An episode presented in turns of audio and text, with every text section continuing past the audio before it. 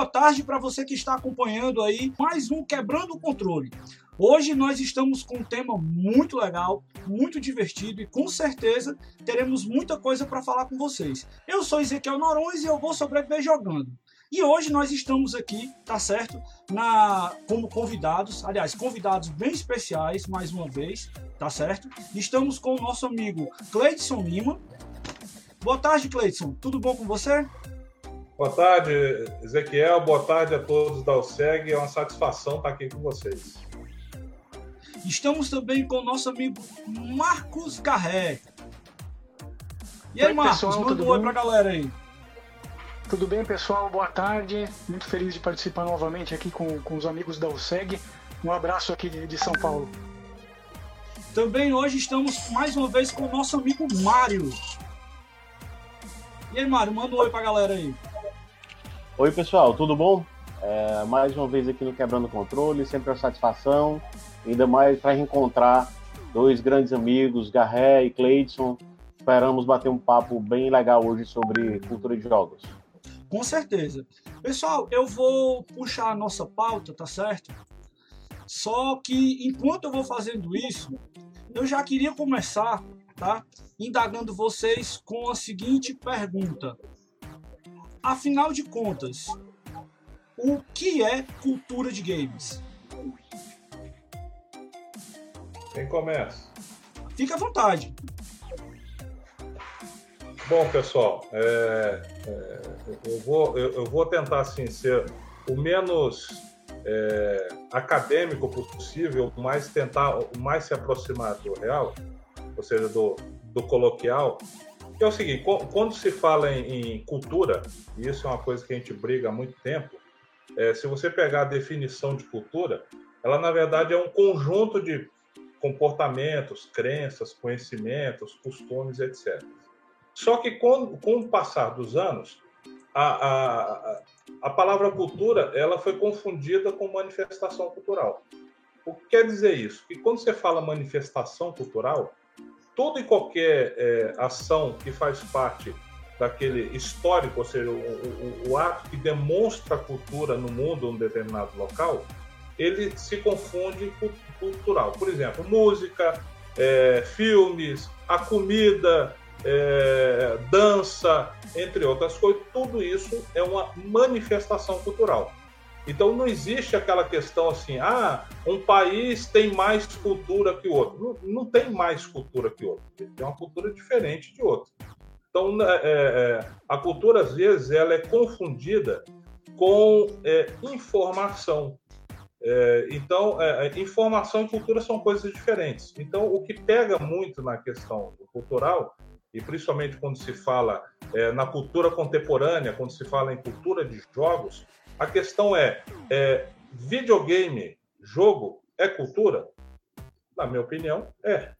É, e, e ele é uma, é, e ele é uma manifestação cultural e não uma cultura. Ele é uma manifestação cultural da mesma forma que o, o tacacá é, que a tapioca é, e que o bumba é meu boi é no Maranhão, ou que o samba é no Rio de Janeiro, em todo o Brasil. Ele é uma manifestação cultural. Muito bacana, muito bacana. É, você falou em tapioca, né? E aqui no Ceará, com certeza, a gente curte bastante isso. Meu amigo Garré, você que é um dos caras que fomenta bastante essa questão da cultura no nosso país, no que diz respeito a games, o que, é que você teria a respeito a dizer, a respeito a dizer disso? Olha, é, complementando o que o Cleidson disse, eu acho que a, a- cultura de, de games ela tem duas vertentes. né? Ela tem a, a vertente do comportamento e a vertente de, de game como arte. Né? A vertente de comportamento foi a, a criação de um comportamento ligado aos videogames. Né? E isso foi sendo eh, desenvolvido com o tempo. Quando eu ganhei meu Atari em 1983, não havia, por exemplo, eventos dedicados ou grandes eventos como a BGS, né? não havia comunidades de jogadores, esportes, ou produtos gamers, né? como cadeira gamer, o joystick, coisas assim. É, na minha época era uma coisa muito simples, do o Cleiton também vivenciou isso, né? Você também, Ezequiel Mário. Era aquela coisa simples, né? Informações sobre jogos em, em, algumas revistas que não eram dedicadas a jogos especificamente. Uma outra coisa que a gente via em algum programa de, de televisão ou jornal, mas era uma coisa muito simples, né? De lá para cá houve toda essa criação dessa cultura gamer com eventos grandes e dedicados, é, marcas, né? Grandes jogadores, Agora os campeonatos acontecem em grandes estádios né, de esportes. E a segunda vertente seria um videogame como arte, né? Os jogos atuais estão têm gráficos super elaborados, músicas muitas, muitas vezes compostas por, até por orquestra, por, por conjuntos musicais, né? Os jogos são feitos por grandes equipes, né? não é mais um programador só, como na época do Atari, né? A Carol Shaw fez o River Raid sozinha, por exemplo.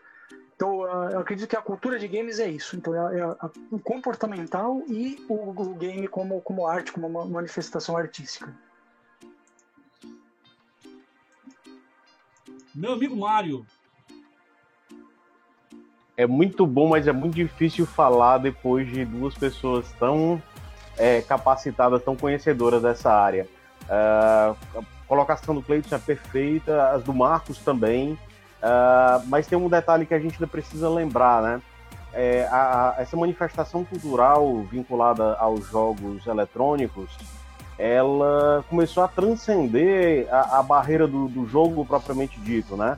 É, a partir do momento que os jogos passaram a ser mais elaborados, como, como o Marcos estava falando, o Garret estava mencionando, é, esses jogos também passaram a ter histórias mais elaboradas, personagens mais bem elaborados, trilha sonora muito mais bem elaborada do que nós tínhamos, por exemplo, na época do, do Atari, né? E aí, é, com, essa, com esses fenômenos de aprimoramento da, das capacidades técnicas é, dos consoles, você consegue manifestar artisticamente de uma forma completamente diferente, né? É, por outro lado, você não teria. É, eu, tive, eu tive o prazer de perguntar isso para o David Crane há, há, uns dois, três anos, quando ele veio até a BGS. Eu perguntei para ele o que é que ele sentia é, ao saber que não poderia existir um Tomb Raider, um Uncharted, se não houvesse Pitfall antes dele, antes desses jogos, né? E ele falou, olha, é, é, é... ainda bem que a gente acabou fazendo, né, o Pitfall, mas eu não penso muito nisso porque a história trata de, de evoluir o produto, né? Agora, uma questão também muito interessante é, com relação a essa questão da cultura de jogos é como os videogames deixaram de ser uma coisa de um certo nicho, porque era de nicho até a minha infância e adolescência, poucas pessoas jogavam videogame, não, era, não era tão massificado. Mas isso acontece se você for verificar também ah, na, na cultura popularmente conhecida como geek, né? Cultura pop, nerd, enfim. É, tá acontecendo com os games hoje o que aconteceu com os quadrinhos anos atrás, né? Se a gente for pensar que Superman foi o, o, o primeiro Superman, né, do Richard Donner, ainda com, com Christopher Reeve no papel principal, é um filme de 78, é, naquela época que se iniciou a, a, a quebra da barreira do, dos quadrinhos para um produto mais massificado que era o cinema, é, mas os quadrinhos já existiam, o Superman existe desde a década de 30, né? Só no final dos anos 70 que ele saiu, é, tudo bem, teve os seriados lá nos anos 40, né? Outra versão acho nos anos 50 também, mas só foi massificado para o mundo todo como um produto fora daquele nicho para qual ele foi criado é, 40 anos depois. Né? Com os videogames, isso está acontecendo agora. É, enfim, jogos, filmes baseados em jogos existem desde os anos 90, né, com Street Fighter lá do Jean-Claude Van Damme, um Mortal Kombat também foi feito, né, nos, ainda nos anos 90, mas ainda é uma coisa meio que incipiente, partindo para uma questão é, mais forte, mais pujante, é, rompendo essa barreira do nicho de, de, de, do jogador de jogo mesmo, do gamer propriamente dito, esse é um fenômeno um pouco mais recente. A gente ainda vai, a gente pegar o, o fenômeno do quadrinho, como ele expandiu as suas barreiras, acho que o game ainda tem muito a, a explorar é, fora desse, desse nicho muito próprio.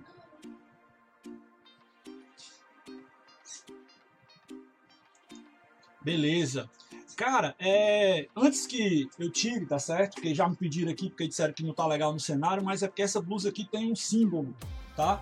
Eu queria registrar aqui, ó, antes de passar para a próxima pergunta, essa blusa, ela tem um significado muito legal para nós aqui da União Cearense de Gamers, né? Meu amigo Garré com certeza lembra do evento que a gente realizou aqui em Fortaleza. Nós é, fechamos uma sala de cinema para poder fazer a exibição do documentário né, 1983, a história do videogame no Brasil. E a próxima pergunta tem exatamente a ver com isso, tá certo? Esse documentário, Garré, muitas pessoas têm um valor muito considerável por ele. Eu, pelo menos, além de ter participado desse documentário, eu tenho o reconhecimento desse, desse filme como algo muito significativo para a cultura de jogos do nosso país, tá certo? Mas uh, a gente pode dizer que é, o documentário ele foi um marco na história do videogame no Brasil e qual a relevância cultural que tem esse tipo de obra tá certo? Para o, o, cenário que nós estamos, tá certo? Também teriam outras obras que a gente poderia citar que são tão importantes quanto. Eu posso até comentar uma que eu estou assistindo agora, que é aquele Cine Magia que fala não da cultura de games, mas da cultura das locadoras, né, de São Paulo, que é muito bacana. Mas existem de games especificamente, assim como foi em 1983, é, produções significativas que você poderia indicar para nós e os outros colegas também, se quiserem, os outros amigos participantes aí da live quiserem comentar também. Pois é, né, Ezequiel? Esse, voltando ao assunto aí do, do documentário, eu passei um dia incrível né, em Fortaleza, foi, foi fantástico, foi mágico poder assistir ao documentário com vocês na sala de cinema. E é muito gratificante a gente ser abordado por pessoas que até se, se emocionam, né? Se, se, emocionaram ao assistir o filme.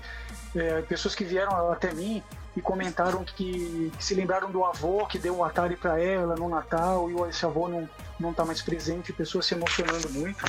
Isso para mim tem um sabor incrível, né? Num, é, me sinto muito muito realizado, né? Em, em vista de, de comentários assim. E é, é, importante né, a gente ter esse tipo de produção para prestigiar e para preservar a nossa história do, dos games aqui no Brasil. Né? Como já foi dito por um, algum jornalista, não sei dizer quem, que o, o, Brasil é um país sem memória. Né? E, e essas coisas, se a gente for pensar friamente, não aconteceram há tanto tempo assim. Né?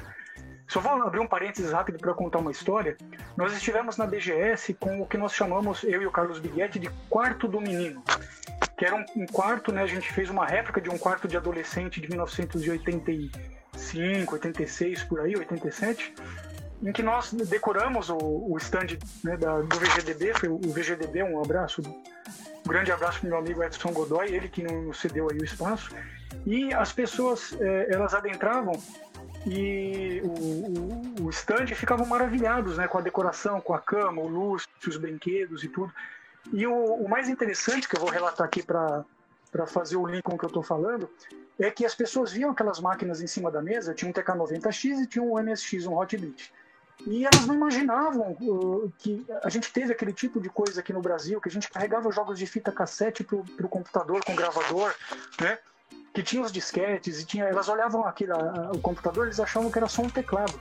Então, só para arrematar aqui o assunto, veja como, como é importante. Pessoas na casa de 25, 30 anos não sabiam o que era aquilo, não tinham ideia que aquilo aconteceu. Então é importante esse tipo de, de manifestação é, cultural, documentário, o, o programa de TV, o livro, que seja, para a gente tentar preservar essa nossa história tão pitoresca aqui no Brasil tão cheio de particularidades por causa da reserva de mercado, por exemplo, né?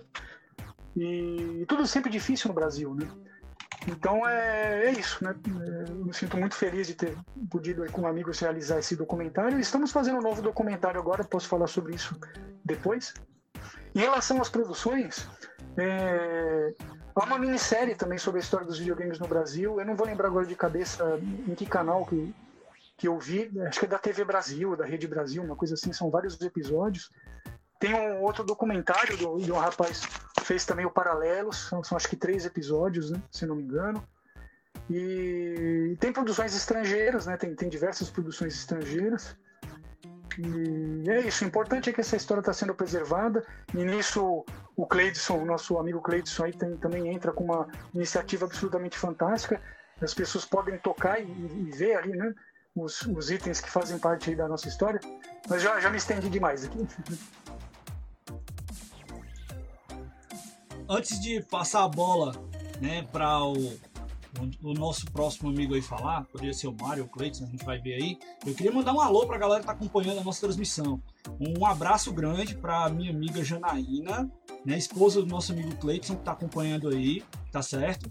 E vendo o que a gente está realizando aqui, nós temos uma preocupação muito grande de exatamente é, trabalhar essa questão da cultura e trazer pessoas que são influenciadoras e, e, e, significativas no cenário de games do nosso país é muito importante e muito relevante para nós aqui do Ceará. Né? Nós temos um trabalho de formiguinha aqui com a União Cearense de Gamers tá certo? Para poder manter e estabelecer essa ligação com as pessoas que gostam de, de, jogos aqui no estado, tá certo? E conversar com o Cleiton, conversar com, com o Garré, conversar com o meu amigo Mário, né? E a gente poder passar isso para vocês, para nós é uma satisfação muito grande. Também mandar um abraço aqui para o Paulo Cruz, que está acompanhando a gente aí, mandando aqui já perguntas. Eu vou já colocar a pergunta do pessoal também aqui na participação. Aldenora Lima, que está participando, Aline Pitombeira, também conhecida como esposa do Ezequiel, tá certo? Ela também está sempre acompanhando a gente, tá? E a mais pessoas que estiverem aqui a gente vai estar tá comentando aí durante a transmissão. É, Mário, quer falar alguma coisa a respeito dessa questão aí do documentário? Você que acompanhou também esse trabalho que nós realizamos, depois a gente deixa o Cleiton arrematar aí falando de mais alguma coisa que com certeza eu sei que ele deve conhecer. Olha, foi para mim foi um privilégio ter participado daquela exibição aqui é, no Shopping Del Passeio, né, que já fez várias ações é, com a União Cearense de Gamers. Tem que registrar a dedicação deles e, e, o apoio que ele dá a algumas das nossas, é, o shopping dá algumas das nossas iniciativas. E uma delas foi exatamente a exibição do, do documentário do Garré no cinema do, do, shopping. Foi um momento muito bacana. É, ainda mais que eu já tinha lido os livros do, do Garré, né, 1983 depois o 1984, e depois reli de novo, Garré, quando saiu a edição é, capa dura, né, com, com os dois livros, ela até ampliada. É, e é muito importante esse trabalho da cultura, na verdade. Eu acho que a cultura ela decorre um pouco da história, da nossa história. Então, se você não sabe de onde você veio, você não tem como estabelecer é, nem critérios de como você se desenvolve artisticamente, enfim. É, então não teria, eu acho que não existiria cultura de jogos se não houvesse a história dos jogos antes disso, né?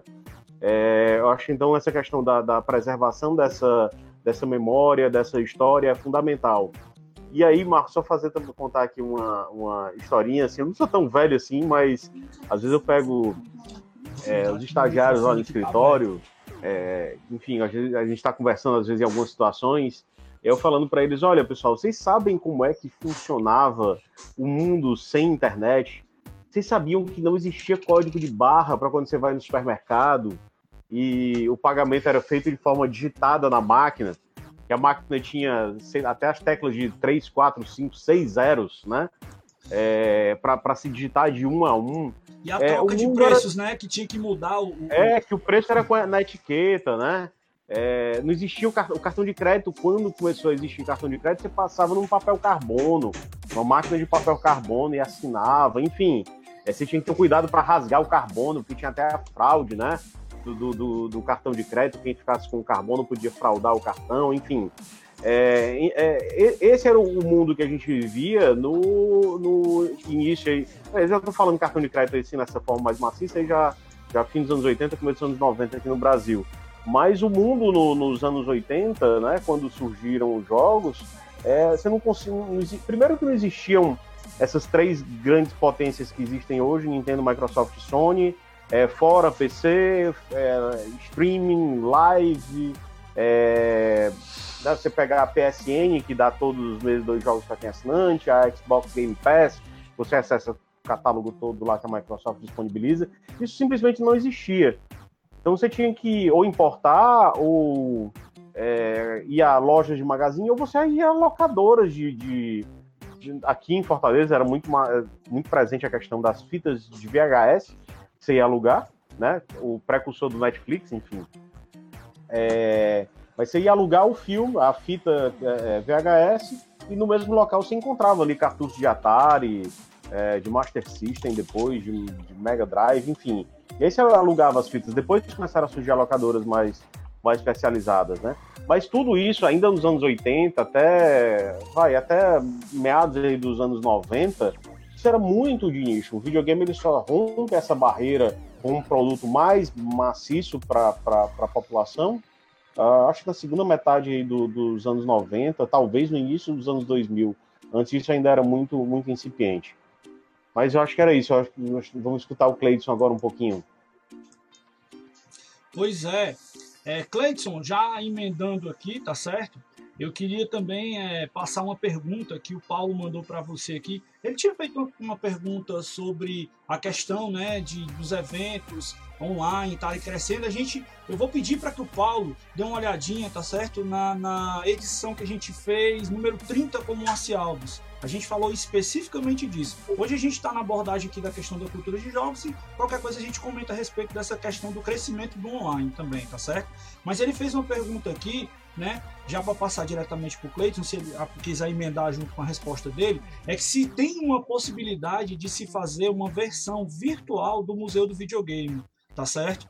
E para as pessoas poderem fazer uma visita no acervo dessa forma, tá? Bom, é, é primeiramente, assim, agradeço a pergunta. Bom, existe sim uma possibilidade. Só que assim, é, o Ezequiel me conhece, o Garret e tudo mais. É, eu sempre tive como premissa tentar levar a, a, o intuito do museu sempre foi levar esse, a, esse tipo de aproximação de, dos visitantes, ou seja, é, eu sou um fã inveterado do trabalho do Garret, porque eu li todos os livros, eu acho que os livros do Garret deviam ser obrigatórios na, no ensino no ensino público e também no ensino privado para as pessoas, para as crianças e jovens terem uma noção do que foi o mercado de games, é, isso como cultura. E eu e, e, e, no meu caso eu gosto de fazer com que as pessoas tenham esse contato físico que está tão complicado hoje em dia, mas ter esse contato físico com a história dos videogames. É, nós temos a internet que dá um, um, um, que te dá uma noção do que era, é, ou seja, vídeos fantásticos no YouTube, o filme do Garret é fantástico, com depoimentos, com, ou seja, as pessoas que fabricaram esses videogames, que começaram essa história. E o que eu tento fazer é uma complementação de trazer isso para o mundo real. É fazer com que consoles, por exemplo, eu tenho três ou quatro consoles raríssimos que estão na nossa exposição, que inclusive dois deles foram é, empréstimo do Garret, ou seja, ele, ele abdicou desses videogames raríssimos, que são praticamente protótipos, e estão lá no Museu do Videogame, para a pessoa ir lá olhar, para a pessoa ir lá e jogar. Cleiton, então, um desses ela... aí, tá certo? Me desculpe até lhe interromper, mas um desses aí é o tal do Splice Vision. Não é isso? Exato. Esse console tem uma história, viu, bicho? E eu sou fãzaço da história desse console. Depois a gente comenta um pouco sobre isso. Desculpa, cara, continue. Não, vamos fazer a ponte. Esse Splice Vision, que é um videogame muito raro, ele foi uma doação de um, um, de um engenheiro que mora em Fortaleza e foi a primeira vez que a gente teve em Fortaleza. É, nós viemos, veio essa doação de alguém que comprou um videogame em 1983 é, usou umas duas ou três vezes, guardou e só foi tirar da caixa quando foi para doação, quando a gente foi pela primeira vez para Fortaleza. Foi sensacional. E, e, e, então, assim, hoje o museu ele tem mais de 350 consoles, é, ou seja, mostrando realmente 70 e poucos, 80 deles são para jogar. A gente adora exatamente isso eu, eu brinco que o Museu do Videogame ele não é uma exposição de videogame, ele é uma exposição de história de pessoas. O que reúne de gente para falar das suas experiências pessoais com os videogames da antiga, e quando o cara fala, nossa, eu jogava antigamente o PlayStation 1, eu até me sinto mais velho do que realmente eu sou. Porque porque a minha brincadeira começou lá no telejogo Filco Ford em 1977. Então foi o primeiro videogame que eu joguei. Então assim é muito legal a gente ter essa troca de experiência no mundo real. Mas claro, o mundo virtual não está descartado. Bacana, muito bacana. Vamos então para a próxima pergunta, né? Pessoal, a produção de conteúdo hoje relacionado a jogos, né? Jogos. Quando eu falo games, né? A gente tem que destrinchar aqui um pouco essa história, porque nós sabemos que temos os jogos eletrônicos, do setor de entretenimento, eu quero que isso fique bem, bem especificado, né? E também temos os jogos analógicos. Então eu vou estar sempre referindo a jogos para poder não esquecer nenhum lado, nem o outro, tudo bem? E ambos têm sua, sua, sua produção e, e, ambos têm a, a questão do conteúdo relacionado a estes. Esse conteúdo né, que nós estamos colocando aqui, é, ele, ele, ele está, tá certo, com a produção direcionada e fomentando a cultura, na opinião de vocês? Vamos começar pelo Mário dessa vez. Eu acho que sim, Ezequiel. Uh, eu acho que qualquer tipo de, de, de, de produção é, cultural pode implicar em, em é, manifestação uh, dentro desse cenário dos jogos, né? É, não vejo como a gente fazer é, é distinção. Assim, você pega, por exemplo, jogos como jogos mais de nicho, como por exemplo é, é, jogos como Just Dance, vai, tem um público muito específico. Ele é uma manifestação cultural do público que gosta de dançar e teve a possibilidade, através do jogo, poder se expressar, né? ser um complemento da, daquela manifestação artística. Então, eu creio que sim.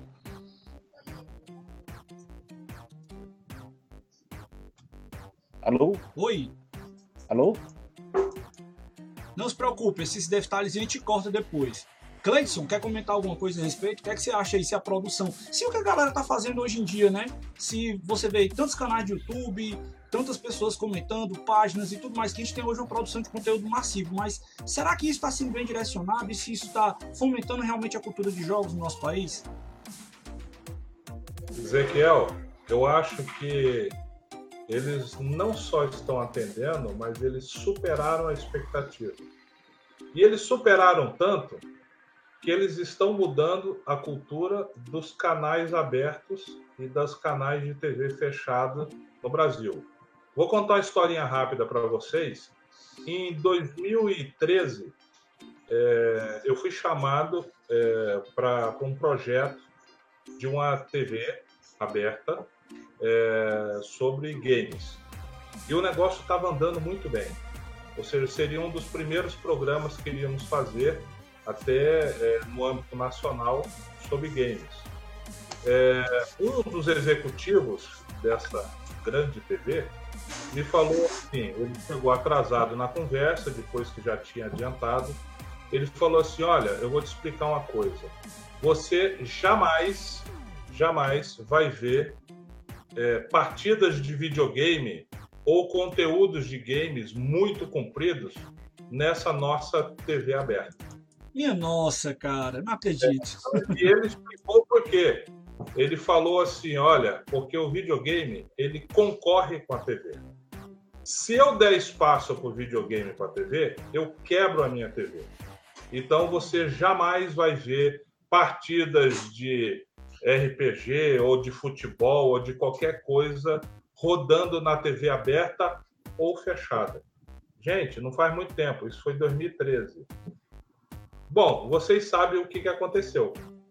Ou seja, esse executivo já não existe mais na TV, que, que esse cara que me falou, e hoje nós vemos canais como ESPN, Sport TV e TVs abertas, né, que a Globo no caso, transmitindo e até fazendo programas sobre games. Então, meu, gente, eles não fizeram isso porque eles são bonzinhos. Eles fizeram isso porque dá audiência. E essa audiência, eles estão atrasados, porque a audiência no YouTube é, e outros canais de, de, games é muito maior, infinitamente maior do que a TV aberta. Se ele tivesse feito aquilo lá atrás, talvez a cultura das pessoas assistirem mais transmissões pelos canais de TV seria muito maior do que hoje e ele não daria tempo da galera se acostumar a assistir só o YouTube. Então, eles perderam um grande mercado e estão tentando se recuperar agora. Ou seja, a resposta é sim. O conteúdo de videogame está cada vez melhor, está muito bom, tanto dos antigos quanto dos atuais. Tanto é que afetaram os, os grandes conglomerados de comunicação. Cleidson, queria só fazer uma complementação, o seguinte, uh, a gente via uh, nos anos 90, acho que só tinha um programa de jogos que eu me recorde, que passava com regularidade, ainda no, acho que no Multishow, né, na, na canal da, da, da Globo, né, é, o canal pago da Globo. E era um programa bem produzido, uh, era bem legal para época, mas quem queria assistir esse programa, ou assistia tipo uma vez a cada 15 dias, passava alguma coisa no meio da tarde, reprisando três horas da madrugada do sábado para o domingo, enfim, era a hora que, se, que a, a, TV possibilitava você ter acesso a esse tipo de conteúdo, né? É, quando você coloca a internet com a possibilidade dos sites começarem a fazer produtos jornalísticos mesmo, né? Os sites como produto, é, trabalhando de forma muito intensa, se especializando, é, dando uma abrangência maior do que as revistas de videogame tinham nos anos 90, né? É, fim dos anos 80, começo dos anos 90, nós tínhamos ótimas publicações das principais editoras do Brasil, né? É, até o grupo Abril, a época, talvez o maior grupo editorial inclusive, do Brasil. Tinha... Inclusive, Mário, não sei se você chegou a ver, mas foi exatamente a colocação que o Daniel Alves, que está acompanhando a nossa transmissão aí, mandou, tá certo? Ele fez não, o seguinte, não, ó, anos 80 e anos 90, as editoras criaram revistas naquela época, e eles quer, ele quer saber exatamente isso. Quando a gente for até mandar passar a bola pro Garrett, eu tenho certeza que o Garrett tem capacidade de responder isso com louvor. Né? Se essas revistas da final da década de 80 e, de, e década de 90, elas, elas é, ajudaram a disseminar a cultura de games. Continua, Mário, por favor. Desculpa te interromper, mas é porque é uma interrupção pertinente, tá? Não, perfeito. Eu vou até deixar aberta aqui a janela aqui do lado para ler as perguntas. Mas, é, Daniel, sim, eu, eu creio que sim. É, você pegava vários grupos editoriais que tinham revistas publicadas todo mês, né? Você ia até a banca e comprava é, sua Ação Games, sua Super Games, a Power Games, enfim, é, várias revistas de ótima qualidade, inclusive diagramação, o conteúdo era muito bem produzido, e isso se estendeu, assim, teve um hiato ali nos anos 90, que teve uma minguada ali nas revistas, depois no comecinho, no fim dos anos 90, começo dos anos 2000, voltou com uma, uma segunda leva, que acho que foi na época que a EGM entrou aqui no mercado do Brasil, tinha uma ótima publicação também é, é, naquela época, revista muito bem produzida. É, mas esse o, o, jornalista de jogos hoje só existe e esses programas que passam nas TVs só existem porque existiu o jornalismo escrito para internet, né? Revista. Então você sai da revista, se especial, é, partiu depois para um segundo momento com a internet e depois se chega à, à, massividade que você tem hoje nos programas até de TV, na TV aberta e nos canais de YouTube, né? Então acho que, que o que o Cleiton colocou é muito bem, é, muito bem é, é pensado, muito bem exposto para todo mundo, porque você não teria hoje, talvez, essa concorrência de uma TV com o streaming se a TV tivesse pensado um pouco mais atrás, tivesse sido, vai, talvez a palavra seja um pouco forte, mas estou pensando em outra no, no momento, mas talvez se a TV não tivesse o preconceito do videogame como sendo um produto de tanto de nicho, tivesse dado uma oportunidade, talvez ela tivesse abarcado esse mercado de uma forma muito mais forte e o, o streaming hoje tivesse menos é, relevância. Concordo plenamente com você, Cleiton. Garré, vai lá. É, em, em, relação às revistas, é, é uma coisa interessante, né?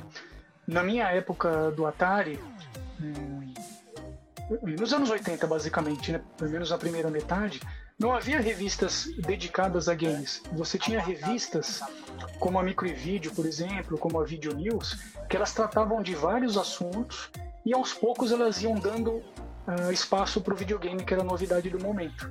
Então você pegava uma Microvídeo, por exemplo, você tinha conteúdo sobre microcomputador, você tinha conteúdo sobre videocassete, sobre fotografia, sobre câmeras, sobre filmadora, a videonews o mesmo. Eu tinha análises de filmes, de equipamento, de videocassete, de câmera e também videogames. Na época do Odyssey, do Atari, do Intellivision e do Coleco, do Splice. Né?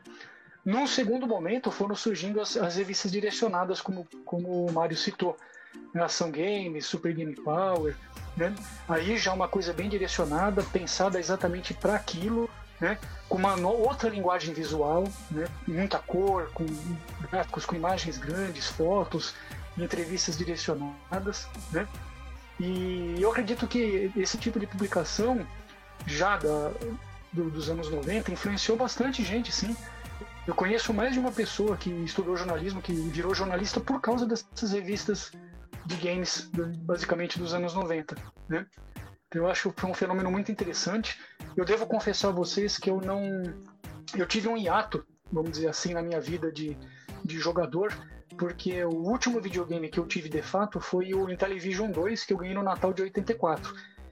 De 84 para frente, eu fui, é, vamos dizer assim, eu fiquei hipnotizado, eu fiquei enamorado dos microcomputadores que tinham jogos. Então era o Apple II, o MSX, os de Spectrum, depois o Amiga.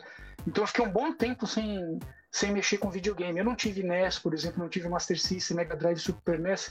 Eu nem tive contato com esses aparelhos na época que eu estava tão fascinado pelos microcomputadores que eu não queria saber de videogame. Então eu não posso dar muitos detalhes sobre essas revistas dos anos 90 porque eu, não, consu, não consumi esse, esse tipo de material, né? E, e é isso.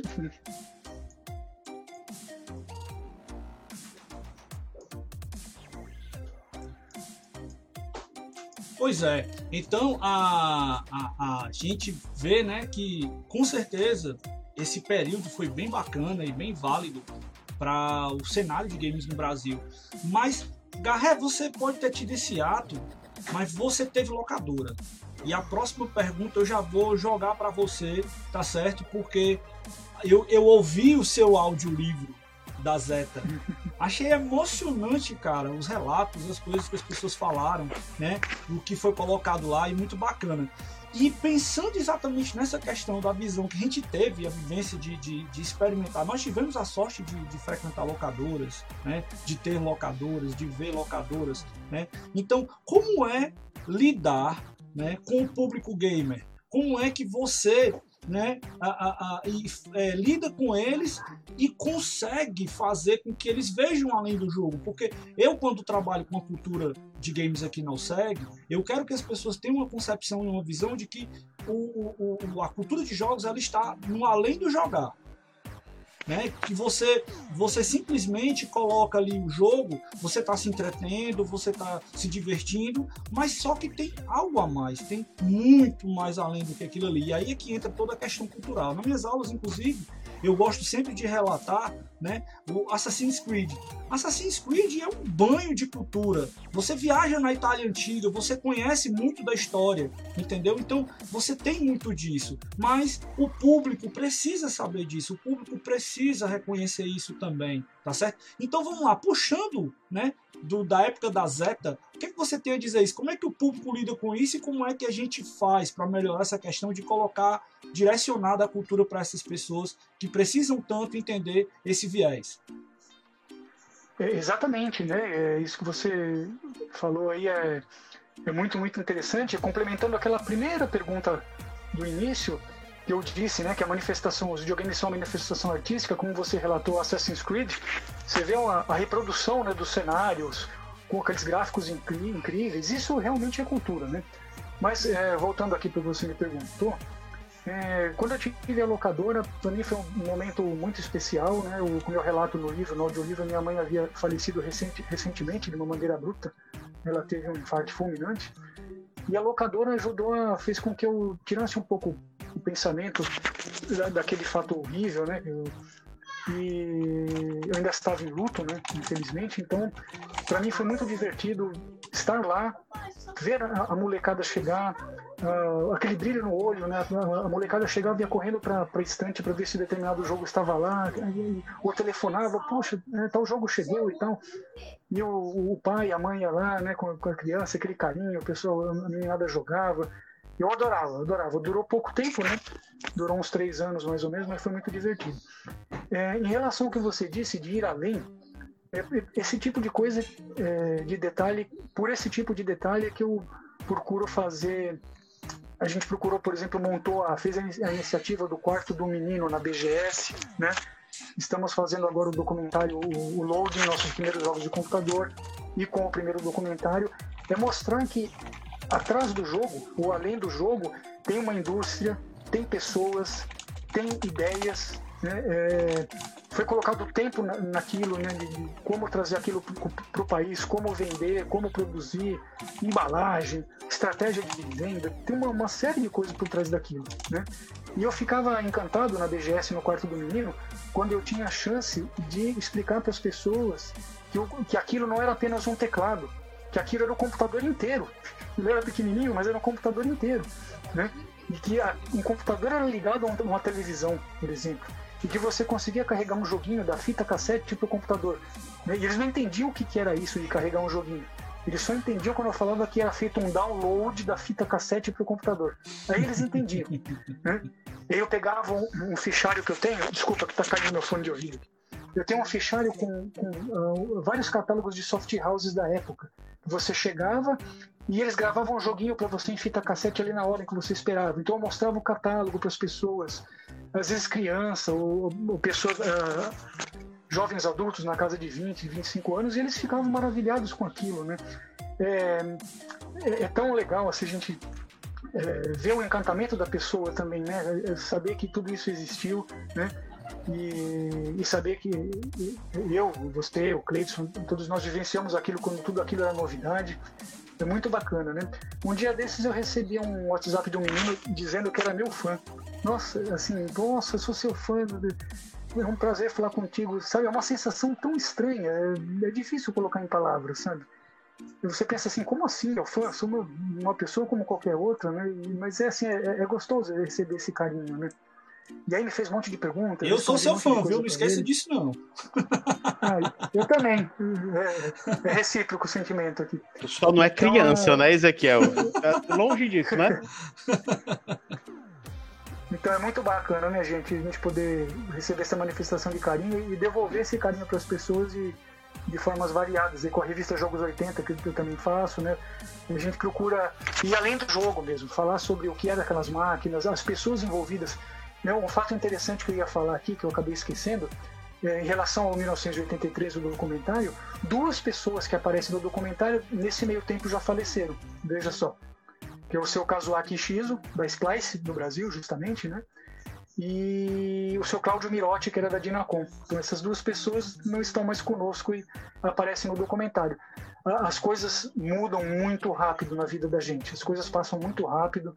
Né? Por mais clichê que possa ser o que eu vou falar, não podemos deixar para depois o que a gente pode fazer já. Né?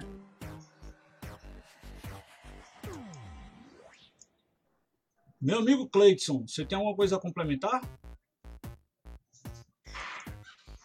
Bom, é, o que eu digo é o seguinte: é, para você capturar, é, para você fazer as pessoas entenderem o videogame como cultura, você primeiro tem que capturá-las pelo entretenimento única e exclusivamente.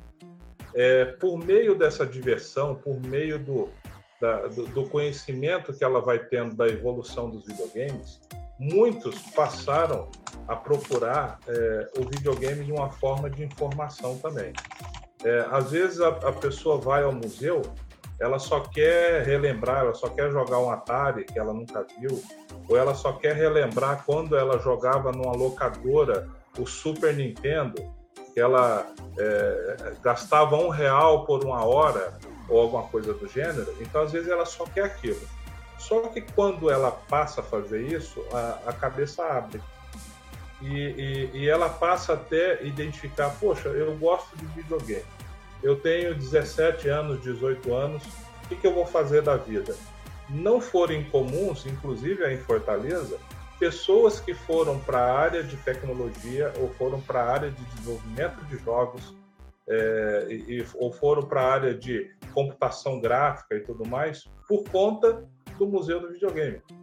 É, é, é, o Ezequiel a gente já conversou, eu dei palestra é, com você, eu já fui dar uma palestra uma vez na universidade com o Daniel Goulart, é, um grande colecionador aí também de Fortaleza, e vários alunos é, que falaram assim, poxa, por causa disso eu quero seguir essa carreira de desenvolvimento de jogos. Então isso é muito legal, porque você acabou dando um norte profissional para aquele, aquele momento que era para ser apenas de lazer. Então, isso aí é, é, é, é, uma das coisas que eu mais gosto no museu, exatamente isso, é você criar uma, uma nova perspectiva do que é o mercado de jogos.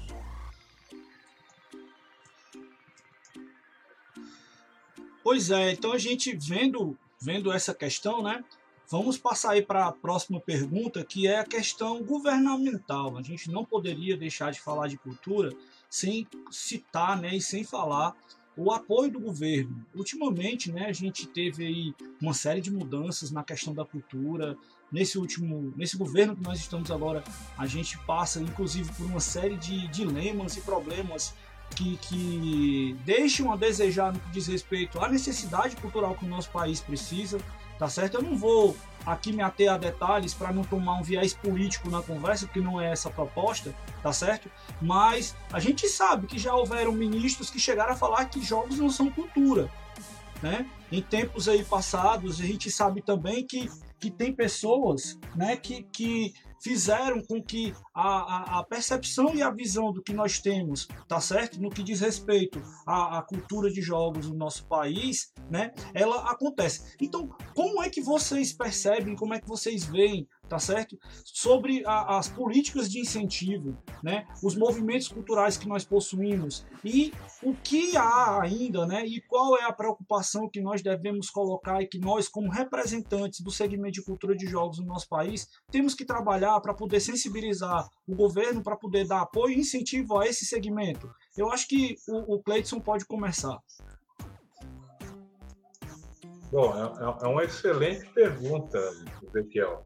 E assim, é, eu vou te falar de uma questão que aconteceu comigo, que aconteceu com o Museu do Videogame. É, para muitos, só para vocês entenderem, é, o Museu do Videogame ele nasceu em Campo Grande, Mato Grosso do Sul. Isso foi em 2011. É, em, se chamava Campo Grande Game Show, nem se chamava Museu do Videogame. E aí é, a, o evento foi crescendo. Em 2014 a gente, é, a gente pela primeira vez viu a possibilidade de mostrar o, a nossa exposição para o Brasil inteiro. Então, o que, que a gente foi fazer? Porque, assim, gente, é, o museu ele é divertido, ele é gratuito, sempre gratuito, ele é aberto ao público, mas alguém tem que pagar a conta. É, é, infelizmente, eu não sou bilionário, pretendo um dia ser, mas é, é, o museu ele não tem como andar sem, sem ter uma renda, uma fonte de renda para que ele seja executado. E eu fui procurar os meios para que isso acontecesse. Foi naquela época que eu ouvi é, a ministra, que não ouvi da ministra, tá? É, eu ouvi e, e, as, e quem trabalhava na, na, época no Ministério da Cultura disse: olha, é, você não vai conseguir nada aqui. Você não é teatro, você não é filme, você não é dança, você não é nada. Você é games. E game não é cultura. Nossa. É, é, isso eu estava falando, gente, com pessoas capacitadas, estudadas do Ministério da Cultura lá em 2014, tá? Co é, é, é, coincidentemente ou não, no ano, é, no mesmo ano, no fim do ano, é, houve uma, uma votação geral que foi o Prêmio Brasil Criativo. O Museu do Videogame ele ganhou o, o, prêmio como museu mais criativo do país, ou seja, um museu de games que não era cultura ganhou o, o, o prêmio de museu mais criativo do país. No ano, é, um ano depois, a gente foi representar o Brasil no maior evento mundial de museus na França, como videogame. Eu dei palestra do lado do cara do Louvre, é, que, só para você entender, o cara do Louvre ele, ele, ele nos apresentou na, na palestra e ele disse: Olha, nós temos aqui um representante de um museu que é gratuito, itinerante, e, e, e ele é sobre videogame, ele é interativo e ele está levando milhões de pessoas ao Brasil. Então, esse era o nosso evento. Então, algo que não era cultural, de repente se tornou cultural. Então, o que eu digo para vocês, gente, que há muitas pessoas na gestão de órgãos públicos que não entendem muito de cultura ou não entendem muito de gestão de, de cultura. Elas não têm a percepção do como é o universo é, cultural, é, e eu não falo só Brasil não, tá, gente? É, às vezes a gente tem a, a, a, mania de falar que só no nosso Brasil acontecem coisas ruins. É, eu conheci vários museus do videogame pelo mundo. Na Alemanha, na Itália, nos Estados Unidos, é, entre outros. Sabe o que nós temos em comum? Falta de apoio. O museu, gente, de Berlim, ele, é, na minha opinião, ele é o maior museu do mundo. Em matéria de itens, só para você ter ideia, ele deve ter por volta de uns 30 mil itens de videogame. É infinitamente mais do que eu tenho. É, no dia que eu fui, que eu visitei, tinha 15 pessoas nesse museu. 15.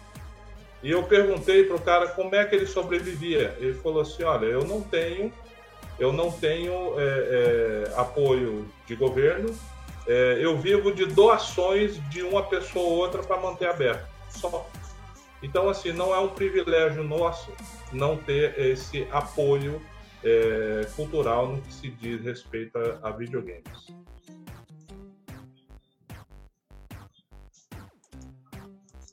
Bacana. Mário vai falar alguma coisa? E passe aí depois pro Garré. É, bem, eu acho. Vamos lá. É, os jogos nos dias de hoje, na verdade, vamos lá, vamos pegar. Tirando vai, os Pong, que na época dos Pong ainda não se contava uma história através de um jogo, né? Era uma coisa ainda muito, muito incipiente. Mas já na geração uh, Atari Odyssey 2, né? Que aqui no Brasil era o Odyssey da, da, da Philips, é, os jogos já passavam a contar histórias, né? Os jogos hoje possuem roteiros muitíssimo mais complexos, elaborados, detalhados do que qualquer obra cinematográfica que a gente possa encontrar por aí.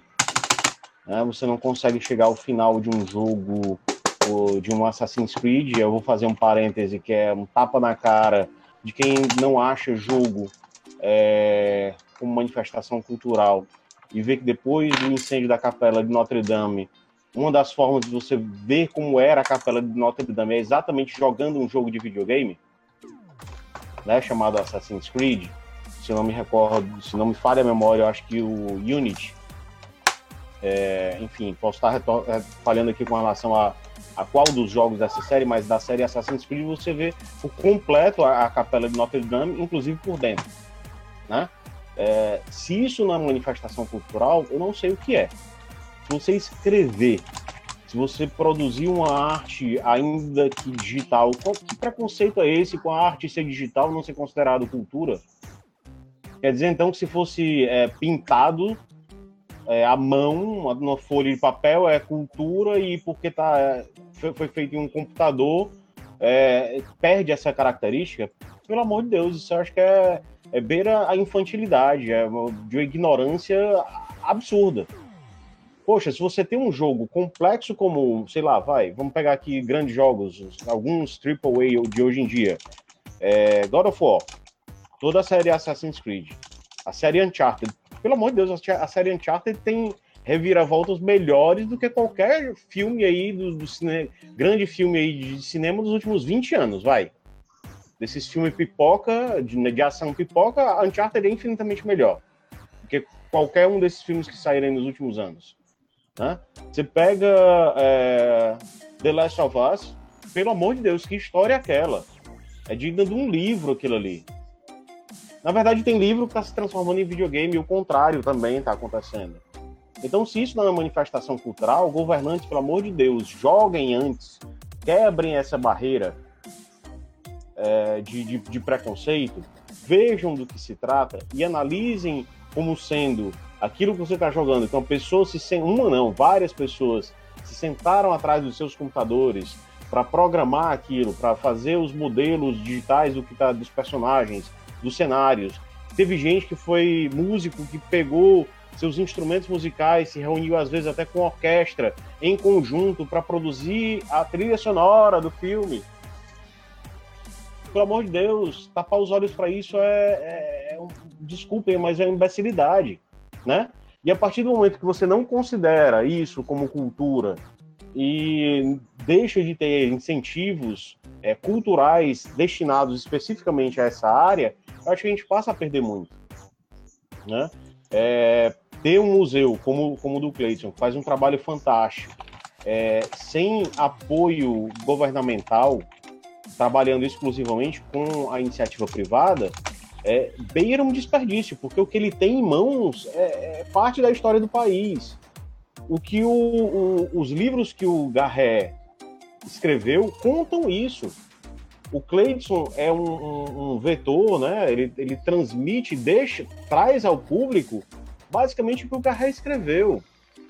Se você for considerar que um Splice Vision desse, que o Cleidson falou mais cedo, que um Atari, que um Odyssey, que um Master System, um Mega Drive surgiram no Brasil ainda numa época em que se não conseguia produzir nada aqui no Brasil, tinha que ser importado e montado na Zona Franca de Manaus, ou então é, contrabandeado, ou importado, pouquíssimas é, vezes importado de forma legal, né? Quem viajava trazia dentro da sua cota de importação, você tinha acesso a esses videogames, desses jogos, isso faz parte da nossa história.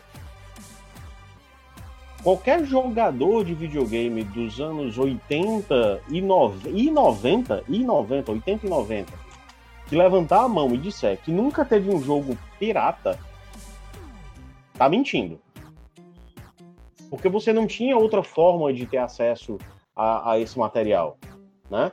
É, dadas as implicações econômicas, mas a gente já passou dessa fase. Poxa, a gente vive num mundo completamente diferente e você não considerar é, esse, esse, esse espectro do, do, do museu é, com, deixar na sua mão a história que o Garré conta nos livros dele, que é a história do país, o país ainda saindo lá em 83, 84 do, do, do período de, de, ditadura militar, né, partindo para a reabertura política, é, com todos os percalços que a gente teve que transcorrer, tudo isso está no museu que o Cleiton disponibiliza para todo mundo, para todas as cidades em que ele já passou. Isso é parte da nossa história. Se é, se é parte da nossa história, faz parte da nossa cultura. A então, gente pode dizer, até, desculpa aí, Mário, a gente pode dizer que existe uma história que é contada e uma história que pode ser revivida. A história contada está nos livros, está no documentário, está em tudo que é feito para poder registrar isso. E a história que pode ser revivida, ela está no museu. Né? Sim, eu, tive, sim, sim. eu tive uma experiência fantástica. Desculpa de novamente eu ter te interrompido, mas tem que falar sobre Não, isso. Eu fui no, no, Museu de Ciência e Tecnologia na Inglaterra, cara, aquilo é espetacular.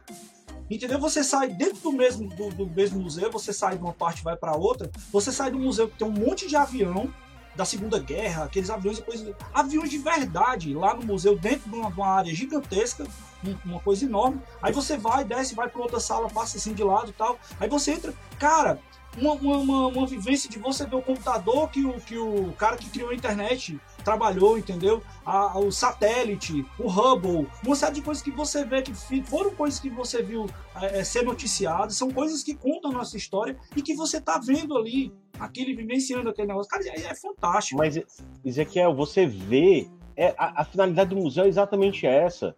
Né? Eu acho legal essa questão do museu virtual, né? O Louvre tem museu virtual, a pergunta, não sei quem fez aqui a pergunta mais, mais cedo Daniel aqui com relação. Alves. Daniel Alves fez a pergunta com relação ao Cleiton, mas ah, não, a, eu acho a... que a ideia, ninguém vai para o Louvre para ver uma televisão com uma foto da Mona Lisa é, reproduzida. Perdão, Paulo Cruz, que fez a pergunta do Museu Virtual. Perdão. Você não vai pro. Só retomando, ninguém vai para o Louvre para ver a imagem da Mona Lisa numa TV, uma imagem escaneada, uma fotografia numa TV. Você vai para ver o próprio quadro. O que você viu na Inglaterra é o que todo mundo busca em qualquer museu do planeta. É você ver de fato, ter acesso para ver como de fato era aquela coisa, né? É, se você interage com ela, melhor ainda. Poxa, imagina o trabalho que o Cleiton deve ter de manutenção desses aparelhos, né? É, ninguém encontra peça, pessoal, é difícil. Mão de obra para consertar isso não é fácil. Né? O cuidado com, com essa, essa com essa manifestação cultural né, do, do videogame precisa acontecer. E quando você encontra uma iniciativa como essa, que disponibiliza a pessoa tocar, vai, eu vou pegar aqui meu teclado, mas você tocar, vai, tá aqui um Atari aqui atrás, você pegar nele e jogar nele é, é, é muito mais legal do que jogar no emulador, vai. Não é a mesma coisa, não é a mesma sensação. Principalmente né? para a turma é, que é, é saudosista, né? A galera que, que curte reviver essas coisas. Isso realmente é algo muito válido. E, Ezequiel, mas assim, a gente fala isso assim num tom mais. É, vamos lá, vai mais saudosista mesmo. É, acho que pelo menos nós que estamos aqui debatendo hoje na live, todo, todos aqui passamos já do, dos 40. Então a gente jogou, jogou Atari, jogou Odyssey, né? Com aqueles videogames lá do, dos anos 80 ainda. É, mas isso vai acontecer daqui a algumas gerações, daqui a 10, 15, 20 anos. A turma que tem hoje 20, 25 anos vai pensar da forma como a gente pensa com relação ao PlayStation 2. Com relação ao Xbox 360, que é da geração aqui atrás. Entendeu? É, mas o, o, que importa não é o aparelho propriamente dito. Esse aparelho aqui, ele não. Assim, é claro que ele, ele é a forma de, de você usar, né? Mas o que importa é a, a expressão da cultura que você joga através dele. O que importa não é o aparelho. O que importa é o jogo que você tem acesso através desse aparelho. O que importa, assim, jogar. Assim, é claro que é legal você jogar um Atari numa TV de tubo, é muito legal. Mas você ter acesso à história do jogo, que é aquela. que conta a história daquele jogo, qual é a história do Pitfall, qual é a história é, do River Raid, qual é a história, vai, do Super Mario. Você, poxa, você tem um roteiro, quando você presta atenção no desenvolvimento daquilo é que é bacana, na minha opinião, né? É, jogos começam a fazer vinculações com música, Zelda, Ocarina of Time, é, você começa a, a ter ou uma, uma, uma, dimensão muito maior dessa manifestação cultural. E, e aí eu volto para encerrar minha participação com relação a essa pergunta. Governo, governadores, prefeitos, deputados, vereadores, ministros, sei lá, quem quer que seja, políticos de qualquer natureza e administradores públicos, por favor, parem para pensar um pouquinho no que é isso. Porque não é só um joguinho de criança, não. Já, já, já deve deveriam já ter evoluído bastante para chegar num, num, num, patamar bem, bem superior a isso. Porque se, a gente considerar isso ainda um joguinho, um jogo como é, o último Homem-Aranha, o último God of War, vai, o último Zelda, você considera isso como um joguinho, me dá também o direito de achar que uma determinada música de um determinado artista é só uma musicazinha. É só um jinglezinho ali, besta, bobo eu, eu também tenho o mesmo direito. A partir do momento que se menospreza uma manifestação cultural dessa, complexa, eu passo a ter o mesmo direito, né? E eu acho que não é legal para ninguém isso. Eu não, não, não menosprezo um músico, não menosprezo um, um cineasta, não menosprezo um, um, um, escritor, né? Um autor de um livro, é, pela obra que ele produz. Então seria interessante também que o pessoal que é, é, dá esse tipo de incentivo para essas outras manifestações culturais passe a olhar com com os olhos um pouco diferentes com relação ao que é o que a gente gosta, né, do videogame. E mais importante, aí eu vou, não sei se eu antecipo um pouco uma pergunta aqui mais para frente, Ezequiel, mas é, esse, esse tipo de produto de eu vou, eu vou emendar aqui, eu vou emendar é aqui. o que o Garré, é o que o Garré está trabalhando exatamente no próximo documentário dele, né? Isso não é novo. Os primeiros jogos produzidos no Brasil ainda remontam nos anos 80. E vai conversar com os caras que produziam esses jogos nos anos 80? Não era um doidinho que ficava ali no computador porque não sabe, não, não conseguia interagir com outras pessoas, era um páreo da sociedade. Não, pelo amor de Deus, pessoal. Deixem desse tipo de estereótipo. Isso já cansou.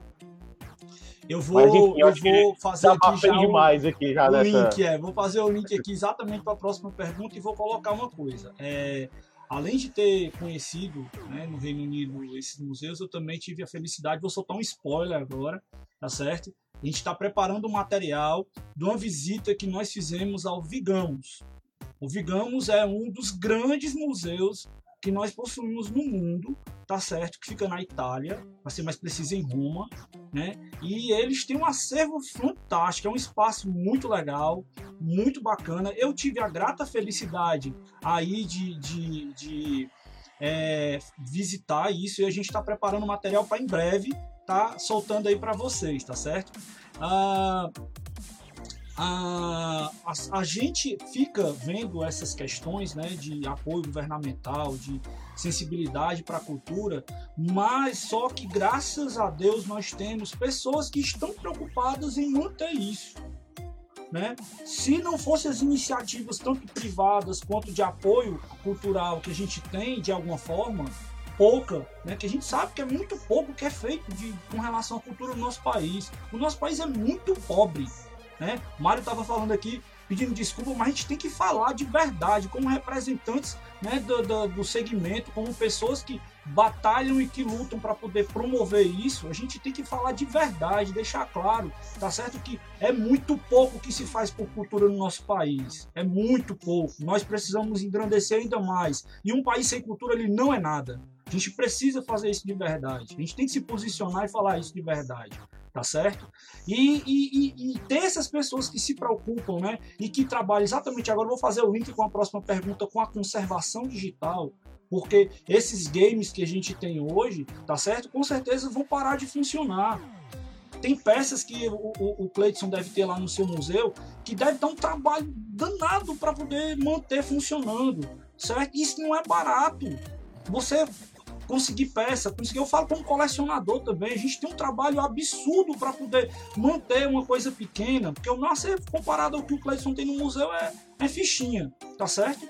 Mas, mas a, a, a, só as coisas que eu já sei aqui que eu faço, né, já é difícil de manter. Imagina você ter um acervo com mais de 300 peças, que deve ser mais ou menos a ideia do que está lá no Museu do Videogame, eu imagino tá certo? E outra, isso viajando, sendo manuseado, certo? Tem um desgaste, né? Tem a deprecia, tem a, a, a, a, questão do, das peças, né? O estresse dos eletrônicos antigos, a manutenção e tudo isso. Como é que fica essa preocupação, tá certo? Eu acho que o, o, o, o Garret também deve ter um pouco disso, deve saber um pouco disso, né? Mas a gente pode comentar rapidamente aí isso como é que é essa questão da, da, da, da, conservação digital. Eu sei que existem iniciativas já no mundo, o próprio Vigamos já tem essa preocupação né, de ter um acervo paralelo para poder estar tá guardando isso. Existe um museu no, no, Japão também, que tem um trabalho maravilhoso, que eles fazem a catalogação dos elementos e guardam tudo isso, tá certo? E, e, e eu não poderia deixar de falar, seria uma injustiça muito grande se eu deixasse de falar aqui do Videogame Database que para mim é um trabalho muito legal e muito válido que a gente tem no Brasil também, tá certo? Nossos parceiros lá, a galera, o, que inclusive está acompanhando a gente aqui, um, um, dos camaradas lá, o Checker, está acompanhando a gente, faz parte lá da galera lá do Videogame Database. Vou aproveitar aqui e já mandar o alô para a galera para correr, tá certo? O Márcio José Soares disse que o Garré é o cara, tá certo? Ah, o Felipe Veiga também, ó, Garré, todos os seus fãs estão acompanhando a nossa live aqui, viu? Tarcísio Oliveira, dizendo que está muito massa o nosso programa. A Aline, que recordou que o que nós estamos falando aqui é incentivo para a economia criativa, que é um segmento que a gente precisa valorizar muito mais no nosso país tá certo? O Checker falou que ele aprendeu inglês jogando Ninja Gaiden no NES, olha aí que louco, né? Eu aprendi muito inglês que eu sei, eu também aprendi nos games, tá? Então, tem aqui também uma história rápida que eu vou comentar que eu achei engraçada, que foi o Eric Mota, o Eric tá no apoio da gente aqui, ele disse que foi lá no Museu do Videogame, quando você vê a última vez aqui em Fortaleza, Cleiton, e aí ele foi pro Rio Mar e teve que ir pro outro lado da cidade tá certo pedalando de bicicleta, porque ele tinha uma aula no Senac. Aí ele foi pro museu de depois saiu como de voado para poder assistir, né, essa aula dele, tá certo? É, a Aline fez um comentário aqui muito, muito legal, né? Ela disse que o Mário está falando da questão da imaterialidade cultural. Isso é muito relevante, a gente tem que manter isso, tá certo? E aqui ela diz aqui também o seguinte, que a história é o sentimento que se tem ao ganhar ou perder uma partida, né? Também faz parte é, uma trilha sonora, um jogo que você escuta, remete àquela época que você vivenciou. Tudo isso a gente tem. O, o, o Garrett vai falar depois da questão Ezequiel, da Zeta. Ezequiel, deixa, Ezequiel, deixa hum. eu te interromper aqui. A questão musical dos jogos. É, o Daniel, que, o Daniel Barros, né, nosso membro da, da diretoria, participou do último é, Quebrando o Controle, é músico. Ele estava falando exatamente no último Quebrando o Controle, exatamente do aspecto da, da, da música, né, da importância da música da trilha sonora. E a gente estava conversando é, offline aqui no, no, nosso grupo, exatamente dessas questões musicais. Poxa, se você tem hoje, você compra um. Hoje não, vai, tem muitos anos. Você compra um CD com a trilha sonora, o LP com a trilha sonora do jogo, LP, pessoal. Hoje em dia você ainda consegue adquirir o LP com a trilha sonora do jogo, feita recentemente, produzido agora, tá? Não, tranquilo. Eu estava só comentando rapidamente que na, na época do Atari, né, no, no, início dos anos 80, as pessoas tinham a chance de, de conhecer os videogames, os microcomputadores em feiras como a UD. a feira de utilidades domésticas que acontecia em São Paulo, no AMB, né? e no Rio de Janeiro, no Rio Centro. E veja como a coisa caminhou né, de, de 30 anos para cá. Hoje nós temos a, a, terceira maior feira do mundo, se eu não me engano, que é a BGS. É uma feira dedicada só a videogames. Né? Veja um vulto que o, que o videogame tomou em, em 30, 30 e poucos anos. Né? E não só isso, né? hoje nós temos, se não me engano, mais, isso me falha aqui a, a memória, mais de 50 estúdios brasileiros produzindo jogos né, para Steam, e para outras plataformas, inclusive com a, o Pixel Ripped, né, que é aquela série de jogos da Ana Ribeiro, faz muito sucesso. Não, só para ter ideia de como a coisa cresceu. Mas voltando ao assunto da preservação, é, além de se ter revistas, ou livros, ou documentários, sites, um museu como o do Cleidson, né, é, a gente tem, para preservar, por exemplo, a, os, tanto os equipamentos quanto os jogos, nós temos, por exemplo, o Money. Né?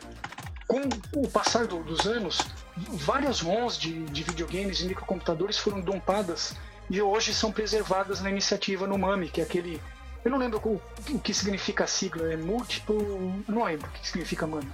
Tá? Mas nós temos um monte de computadores e videogames preservados no MAMI através de, de emulação. E não, não só a preservação do hardware dos, dos consoles, dos aparelhos, nós temos os jogos também dompados. Né? Então isso é uma, é uma, é uma coleção imensa aí de, de equipamentos e jogos que nós temos aí desde os anos 70 até hoje. E tudo quanto é equipamento que vocês imaginarem estão, eh, foram preservados aí através, através do MAME. Para ajudar a preservar os equipamentos reais, os equipamentos físicos, nós temos a tecnologia do FPGA, né? que é um hardware programável, você consegue simular vários microprocessadores e chips dentro dessa plataforma. Então você consegue substituir, por exemplo, uma ou mais peças de determinado equipamento com esse equipamento novo FPGA. Né? Então tem, por exemplo, a ULA do ZX Spectrum, que é, é, é onde está o coração do microcomputador. Essa ULA já foi dompada, já foi duplicada. Então, daqui a 20, 30, 50 anos, não sei quando isso não existe mais, você tem a ULA recriada em FPGA. Né? essa é uma outra outro tipo de abordagem que tem, tem sido feito para procurar preservar esses os nossos equipamentos que já tem, já são bem velhinhos, né? Sabe-se lá o que vai acontecer daqui a 20, 30, 50 anos. Né? Meu amigo Cleiton, fala um pouco do trabalho de conservação que vocês fazem lá no museu, por gentileza. Bom, esse é o grande desafio do Museu do Videogame, é realmente manter essas crianças funcionando é, em, boa, em, em, bom estado.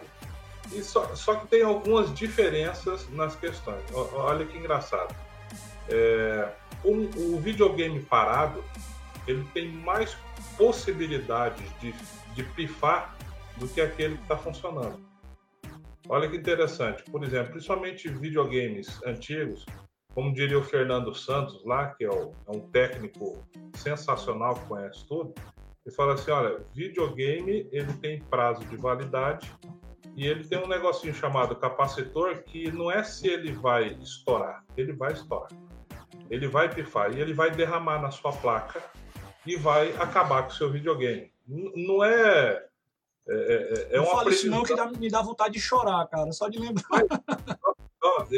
Isso são palavras de quem já chorou, tá? Então, assim, você vê às vezes consoles que você diz assim: olha, eu tenho um videogame zerinho, tá na caixa, nunca foi aberto. Abra, abra e você vai ter uma péssima surpresa, porque é, realmente, possivelmente, ele já vai não funcionar mais é, é, os videogames, como que é o nosso processo de, de, lá no Museu do Videogame? Nós temos um técnico fixo do museu, David Rael, um cara sensacional. Ele mora é, em Mongaguá, em, em, São Paulo. Ele, é, ele acompanha o Museu do Videogame. É, ele é o cara que está na linha de frente da parte de é, manutenção do museu. Então, assim, nós temos a manutenção diária que são os videogames, assim, o que, que mais quebra no museu? Controle. É, por motivos óbvios. As pessoas interagem e a gente faz questão de interagir. É, ou seja, controle de Super Nintendo. Controle Super Nintendo é super resistente. Controle dos PlayStation, PlayStation 4, Xbox, etc. Ou seja, a gente tem uma manutenção constante desses controles. Segundo, os, os videogames que têm CD, ou seja, a, a ótica ela tem um tempo de vida. Ela tem um, o, o número de giros que ela consegue ler. Uma hora ela pifa. Então é outro elemento que a gente sempre está de olho. Quais são os videogames mais resistentes? Aí vem Atari, Super Nintendo, Nintendinho, Mega Drive, tudo que é cartucho. Mas, gente, é, é, tem videogame meu que, que nunca deu problema. E são videogames de cartucho. Então a manutenção é, ela é constante, ela é muito cara e ela é cada vez mais difícil. Hoje, por exemplo, em determinados videogames, por exemplo, um 3DO, um Neo Geo, algum modelo de Neo Geo, etc., você não tem mais quase ótica para vender. Você não tem peças para substituir. Então, muitas vezes, às vezes, a gente tem que sacrificar um console para que o outro sobreviva. Infelizmente, é isso que acontece. Perfeito, muito bem, muito bem colocado aí, né? E, e, é um trabalho difícil, né? A gente que coleciona também, a gente sabe, né? Como, como a, a, o cuidado e o zelo que você tem que ter por essas peças, não só pelo valor que elas possuem, né? Mas também pela questão do, da história que elas remontam, de tudo aquilo que elas levam, né? Agora vamos passar aqui para a próxima perguntinha. Deixa eu puxar aqui a nossa pauta. É, a gente sabe que tem concorrência, tem muita coisa que nós fazemos e que nós é, é, atuamos, tá certo? E infelizmente tem pessoas que seguem a moda, né? Elas vão pegando a ideia de que ah, tá na boa, vou tentar tirar uma, um pouquinho aqui, vou surfar na onda. Então, como é que a gente lida, né, com, com essa questão de, de ter pessoas oportunistas, né? De ter pessoas que, se você sabe que não estão ali. Aqui, por exemplo, eu, Mário, você, Cleiton e o Garré são os caras somos apaixonados por videogame. O Cleiton tem uma história quase que ele saiu de casa por causa dos videogames, né? O Museu do Videogame, inclusive, pode comentar, surgiu a partir disso aí, né? É, é mas, cara, a gente sabe uh, que tem pessoas tá certo? Que infelizmente que entram no mercado por puro oportunismo e que queimam esse mercado, dificulta a captação de recursos, dificulta a promoção, né? E, e, e, atrapalha quem tem um trabalho sério, quem tem um trabalho que realmente faz as coisas, né, para poder ser valorizado, para poder estimular e fazer o mercado crescer, né? Então, o que, que vocês poderiam falar a respeito disso, né? Vamos continuar pelo Cleiton, já que ele já estava falando mesmo, vamos por ele. Bom, é, na minha área é, é muito interessante. Eu, tenho uma, uma retórica que é o seguinte: o, o, Brasil ele é enorme. O Brasil é muito maior do que vocês imaginam. É, o meu business, ou seja, a forma que eu encontrei de manter um, um museu que fosse gratuito e aberto ao público, foi exatamente oferecê-lo para empresas que tenham como que precisem de público. O museu, só para você ter ideia, gente, ano passado ele movimentou mais de 5 milhões de visitantes. Nossa. Então, isso, ou seja, no, no Brasil inteiro. Muito bom, Mas, cara, parabéns, muito bom. É, é, muito legal, a gente é, atualmente é um dos museus, é, é, é, o museu mais visitado do Brasil e é um dos eventos para shoppings também mais visitados do Brasil, o evento indoor. E, e qual que é o nosso segredo? A gente faz um trabalho muito sério, é um trabalho muito comprometido.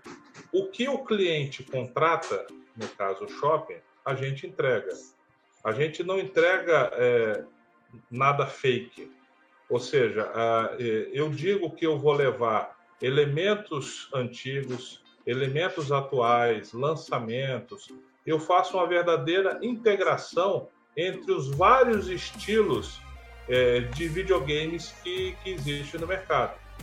É, o, o, tem a galera que gosta do Just Dance, tem a galera que gosta dos antigos, tem a galera que gosta do simulador, do virtu, realidade virtual e tudo isso. Agora, existem é, é, alguns eventos que crescem, nascem e tudo mais, que às vezes não tem esse comprometimento. E, e o que, que eles causam? Na verdade, eles causam mal a eles mesmos. É, eu, eu, eu, já conheci eventos que foram que começaram de uma forma errada, de uma forma desonesta, que ele durou duas, duas ou três apresentações, porque não demora, gente, não dura. porque você engana uma vez, na segunda vez você não engana mais. Então, é, é, o mercado, obviamente, ele consegue identificar aquilo que é mal feito, que é picareta e tudo mais. É, fazer evento não é fácil. Aí muitos perguntam, Cleiso, o segredo é ter muitos videogames? O segredo não é ter muitos videogames. É, ter videogame é o primeiro passo. Agora, você fornecer uma estrutura que permita que as pessoas utilizem esses videogames de uma forma segura para você e para eles, é, é, e também de uma forma contínua que te permita ficar um ano, dois, três, quatro, cinco anos trabalhando, é outra, é outra história. Eu sempre digo o seguinte: é, é, teve casos que nos Estados Unidos eu comprei videogame de 5 dólares. Um asseio garagem, videogame difícil de encontrar. Só que para você proteger esses 5 dólares, muitas vezes você gasta R$ 1.500, R$ 2.000 para proteger esses 5 dólares. Então, para que ele seja, é, é, para que o evento aconteça, é uma estrutura muito grande, é uma estrutura muito cara, e vocês imaginam o que é transportar isso pelo Brasil inteiro. A gente já teve em Manaus, é, em Manaus são sete dias indo, sete dias voltando pelo Rio Amazonas numa balsa, uma carreta. Nossa. Então aí você pega mais toda a distância. Aí você desce e vai até o Rio Grande do Sul, até a pontinha do Rio Grande do Sul. Então o Brasil é gigantesco. Se a gente fizesse evento na Alemanha, seria fácil. A Alemanha inteira é do tamanho do estado de Mato Grosso do Sul, onde eu moro. Então seria muito mais fácil. Então a logística ela deprecia muito é, a, a, estrutura e você sempre tem que estar reformando, sempre tem que estar ajustando para que ele, é, ele funcione. Perfeito, muito obrigado. Garré, quer mandar aí alguma coisa a respeito dessa questão aí? Você que já também iniciou e já teve é, é, é, é, propostas aí, né, de eventos que você estava fazendo junto. Eu sei que você gosta muito de fazer as coisas pela turma do retrô, né? Então, manda ver aí pra galera o que é que você tem colocado. Teve aquele evento no, em Cambuci, não foi isso? Fala um pouco pra gente aí. Isso, faz, faz alguns anos eu, eu tive a vontade né, de, de criar o evento Retro Cambuci é um evento que eu organizei, organizei dois, dois Retro Cambuci com meu amigo Fábio Eduardo Fernandes, da loja Playtoy, né? Um abraço pro Flávio, pro Fábio, nem sei se ele está online aí. E nós realizamos no, no, bairro do Cambuci, é um bairro aqui de São Paulo que é, é próximo à Vila Mariana, né? É um bairro relativamente conhecido e nós alugamos uma, uma loja, tava, uma loja que estava vazia, né? E fizemos os eventos, foi muito bacana. Né? Agora, complementando o que o, o Cleidson falou, é, no, no, meu ramo, vamos chamar assim, nas coisas que eu faço, né, revista, livro, documentário, eu percebo que há, outros trabalhos, outra, outras manifestações que, de certa forma, são complementares. Não há, assim, uma concorrência, vamos dizer. Tem o, o Mário Cavalcante, da revista Clube MSX, que é meu parceiro, meu amigão. Um abraço para o Mário. Tem o, o pessoal da, da Warp Zone, um abraço para o pessoal da Warp Zone. Tem o VGDB, né? E, então é um trabalho colaborativo. Né? Eu tenho, por exemplo, os Jogos 80, a revista, ela vai fazer 16 anos esse ano. Né? E a Jogos 80 é mais focada na era Atari e nos microcomputadores. Aí você pega, por exemplo, as revistas da, da Warp Zone, elas são focadas mais para Nintendinho, Master, Super NES, Mega para frente, né? Tem a Clube MSX do Mario, que é focada em MSX, né? E em relação a ter essas pessoas que, que, são oportunistas, né, ou que podem entrar só para para aproveitar aquilo, eu acho que são, são coisas, são iniciativas que não duram muito, eu acho, né? É, se você faz uma coisa, você tem que fazer por amor, por dedicação. Né? A pessoa que vai entrar nisso só pelo dinheiro, vamos dizer assim, primeiro que você não vai ganhar dinheiro, mas vai quebrar a cara, né? Não é à toa que a, a Jogos 80 vai fazer 16 anos, né? Não tô me gabando nem nada, porque ninguém faz nada sozinho. Ela só existe porque eu tenho vários amigos, colaboradores, como o próprio Cleidson, patrocinador da revista, muita gente que escreve para revista, tudo de graça, porque gosta, porque ama aquilo, né? tem uma paixão por aquilo. Então o oportunista ele vai acabar quebrando a cara, é o que o Cleidson falou, ele vai fazer uma, duas, três vezes, é só pelo dinheiro, às vezes não tem comprometimento e a pessoa acaba quebrando a cara, né? Voltando aos eventos, após o Retro Cambuci, eu, eu, o Fábio e o Kleber, o Kleber Marques, né? Meu amigo da, da Warp Zone, a gente fez o, o evento Dia do Videogame. Fizemos acho que três ou quatro eventos no, no colégio no bairro do Pari, aqui em São Paulo, que é, é até aqui perto, relativamente perto, e foi um sucesso, foi super bacana e tal. Agora, por motivos óbvios, nós paramos né, com essa pandemia e com a quarentena, não tem como fazer mais nada. E, mas, assim, eventos são, são sempre legais, né? Como o Cleiton falou, dá muito trabalho, dá um trabalhão. Chega na hora, sempre dá algum problema, falta alguma coisa, é aquele corre-corre. Mas no fim é muito divertido, né? De novo, voltando àquele assunto do contato humano, eu gosto muito né, dos eventos que as pessoas vêm até, até nós, vêm falar, ah, que legal, eu, eu li o seu livro, não sei o que, quer tirar foto, quer autógrafo. De novo, né? Um sentimento, um sentimento muito estranho você ser abordado por alguém que quer um autógrafo. Quem que sou eu para dar autógrafo? Mas é, é uma coisa interessante.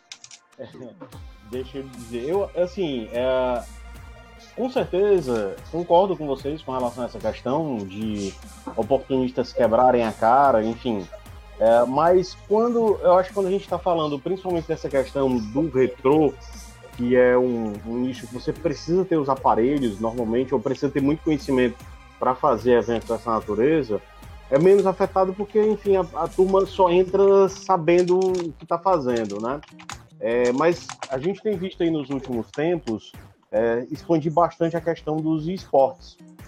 É, muita, são muitas é, é, empresas que estão fazendo eventos dessa natureza, vários tipos de jogos, enfim. E a gente já até vivenciou ano passado, não vou mencionar aqui onde seria e quem estaria envolvido nisso, mas a gente vivenciou aqui no Ceará uma pessoa vindo do Rio de Janeiro prometendo mundos e fundos para a realização de um evento. Quando a gente foi fazer uma investigação, na verdade, o site do cara era de fachada, é, ele não tinha portfólio, ele era funcionário de, esse sim, funcionário de um grande de uma empresa grande que fez eventos, mas o próprio cara não veio, tinha saído da empresa é, desse outro grande empresário, grande realizador, e estava tentando ocupar um espaço que ele nunca teve, né? E aí criou um site falso, tentou fazer uma divulgação dele aqui. Acabou que, enfim, a gente descobriu e fizemos o alerta ao, ao organizador do evento e acabou sendo descartada essa pessoa. Mas eu acho que para eventos de, que estão na moda, estão na crista da onda, que tem uma abrangência muito grande, eu acho que a tendência do oportunista aparecer é maior e eu, eu, acho que dá sim a possibilidade de dar uma queimada é, no, no, no, mercado, sabe? Acaba respingando de alguma forma é, no pessoal que trabalha de forma correta, é, pelo seguinte, poxa, será que esse cara também não é igual aquele outro que não entregou o que prometia? Claro que quando você tem história, que você tem o seu portfólio bem sedimentado, é fácil você demonstrar isso para a pessoa com quem você está se relacionando. Mas é, se, se, a, se aquela pessoa que está te procurando não tem um conhecimento de quem você é, pode ter uma mancha aí na sua imagem decorrente de outra pessoa, e aí você tem que demonstrar que você é capaz, que você pode é, entregar tudo que você está tá prometendo. Né? Enfim, mas é, é a minha opinião. Beleza. Pessoal, para a gente encerrar, eu não podia deixar né, de, de falar e de comentar com vocês sobre o que a gente está vivenciando nesse período. Né? A gente está passando por um período de, de restrição social, de, de, restrição de movimento, e com certeza isso está impactando muitos eventos aqui no Brasil, no mundo todo. A gente já sabe de grandes eventos que foram cancelados, como a E3, por exemplo, que aconteceria agora no próximo mês de junho.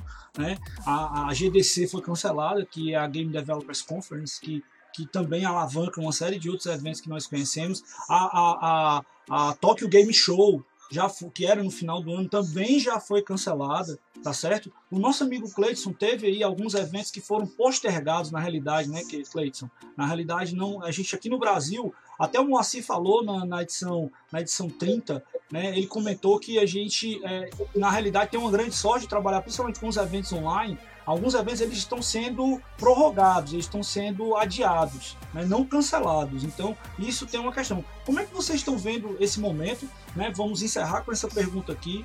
tá certo? E já deixar cada um aí com seu comentário e também uma palavra final aí para a gente ir arrematando, tá certo? Nosso, a nossa conversa. Pode começar, Cleiton, por favor. Bom, é, é, o, o, Museu do Videogame está tendo muita sorte que nenhum evento que foi contratado da gente foi cancelado. Eles só foram adiados. É, isso é muito legal porque assim, é, isso é uma relação de confiança que a gente faz com os nossos clientes, as empresas, que eles sabem o resultado que nós fornecemos e sabem o quanto vai ser importante depois da pandemia de, de uma retomada da economia. Eu acho que foi uma decisão acertada. É, eu, como empresa, é, ou seja, nós, nós achamos importante é, ter esse lockdown, ou seja, o lockdown de eventos, que é, é o local onde que tem mais aglomeração de pessoas. É, eu não me sentiria bem como gestor de, de um evento é, de reunir tanta gente num período como agora. Então a gente está aguardando, ou seja, as novas instruções posteriores e principalmente os resultados que vão ter de todo esse isolamento social, lockdown, etc., que está acontecendo é, em todos os estados do Brasil. É, a nossa previsão até o momento é que o museu vai recomeçar a ter algo em janeiro do ano que vem. A gente já está com o ano de 2011 fechado ou seja, já temos a nossa agenda de 2011. 2021, né? É, oh, desculpa. Deu um Back to the Future aí. De volta para o futuro. Então, é, a gente já está com a agenda de 2021 completa. Então, isso é legal porque. É, e nós vamos voltar com muita força, e a gente está se preparando para isso, porque a demanda vai ser ainda maior. É, nós temos uma, uma, agenda fechada, mas nós temos demanda de shoppings que estão nos procurando exatamente para cumprir é, o que eles mais precisam, é chamar gente. Então, o que, o que eu espero é, e, e eu vejo é que os eventos a partir de agora, não só os eventos, mas a população a partir de agora, vai tomar cuidados e vai ter postura que antes a gente achava até esquisito. Eu acredito que cada um de vocês achava esquisito quando ia à Ásia ou via Japão, China, aquela galera toda de máscara. E a, a gente achava esquisito ver japoneses é, no metrô ou em qualquer lugar tivesse aglomeração de máscara. Eu achava esquisito. Hoje a gente vai achar normal. A partir de agora, dos próximos anos, todo mundo vai achar normal. A gente vai achar normal Quantas vezes a mãe não falou, lava a mão, menino, para jantar, para comer, e a gente nunca deu bola. Já está passando da bola para isso. Então, eu acho que essas modificações no comportamento, na higienização, no contato humano é, e tudo mais, é, eu acho que a mudança a partir de agora. E eu acho que protocolos serão seguidos a partir de agora. E mesmo acabando o processo de pandemia, de quarentena, isso vai precisar ser mantido é, por muito tempo ainda para que essa, essa, esse vírus não volte. Né? Então eu espero que, é, que, que, que volte legal e eu espero voltar um dia para Fortaleza para a gente encontrar essa turma gigante que adora videogame por aí. Fica aqui, né, mais uma vez, aquele convite para aquela boa tapioca, né? Quando você vier aqui, a gente ter o prazer satisfação, tá certo, de comer uma tapioquinha e bater altos papos aí sobre games. Garré, meu amigo, seus comentários aí. É, então, essa, essa pandemia aqui vai transformar, já transformou, né, o ano de 2020 como um ano obscuro aí na, na história da humanidade, né? Não sei o que a gente vai, vai esperar muito daqui para frente, mas é que o Cleiton falou protocolos né, serão implementados e os bons costumes da vovó e da mamãe vão ter que ser, ser postos em prática como nunca. E um detalhe é que não é porque a quarentena vai acabar que o vírus vai deixar de, de estar por aí. Né? Quem não pegou corre o risco de pegar se não tomar os cuidados e até que uma vacina seja realmente criada. Então precisaremos continuar né, tomando cuidado, usando máscara, lavando a mão, as mãos e assim por diante. Eu queria comentar uma outra coisa porque eu também é, tenho um evento agendado para o dia 19 de julho. É, talvez muitas pessoas não saibam, mas em 2018 eu montei com o meu amigo Felipe Veiga de Portugal. Um abraço para o Felipe, acho que ele está até no chat aí. Nós montamos uma soft house, a Bitnamic Software. O que, que é isso? Né? É, nós montamos essa soft house para fomentar a, a, publicação e a criação de jogos, principalmente nacionais, né, para microcomputadores clássicos. Então, para os TKs, para os CPs, para o MSX, para o Apple II, para o Amiga. Né? E nós é, tivemos a chance de relançar no, no, ano passado Em Busca dos Tesouros, que foi um, um jogo incrível para o ZX81, feito aqui no Brasil pelo Tadeu Coringa da Silva, um menino de 16 anos na época que fez uma espécie de pitfall para os ZX81, para o TK85, TK83, né? Recentemente, agora, lançamos o nosso primeiro jogo original, Laser Birds, para o ZX Spectrum, um jogo fantástico de nave, multicolorido, né? E por que, que eu falei do dia 19 de julho? Porque nós estamos com, uh, com a programação de relançar o clássico nacional Amazônia, um jogo do mestre Renato De Giovanni, a gente quer relançar esse jogo. Grande Renatão, mandar um abraço para ele aqui, viu? O Renato é o cara, né? Então a gente quer relançar para ZX81, ZX Spectrum, MSX e PC. Meu PC antigo e haverá inclusive uma versão nova, uma versão 2020 com, com algumas surpresas. Né? Teremos uma edição luxo e super luxo, com vários mimos, como a gente fez com Em Busca dos Tesouros, a caixa grande. Vou até mostrar aqui. Ó. Eu tenho aqui o Em Busca dos Tesouros, ó. uma caixa grande, toda ilustrada que, que a gente lançou. E isso está programado para dia 19 de julho no Clube Holmes, aqui em São Paulo, lá na Avenida Paulista. Né? Aí fica aquela questão: será que nós vamos conseguir relançar isso? Julho está relativamente próximo, né? Então, nós nos propusemos a fazer esse lançamento, temos trabalhado direto, eu, Felipe, a equipe, né? o, Renato também, no brainstorm, estamos preparando caixa, livreto, um monte de coisa, querendo realmente que esse lançamento aconteça né? Não sei se, se isso vai acontecer. Né? Esperamos que sim, tá tudo em, pelo menos tudo encaminhado. Quem tiver curiosidade, eu não sei se eu posso passar aqui o, o Facebook da, da Bitdynamic Software.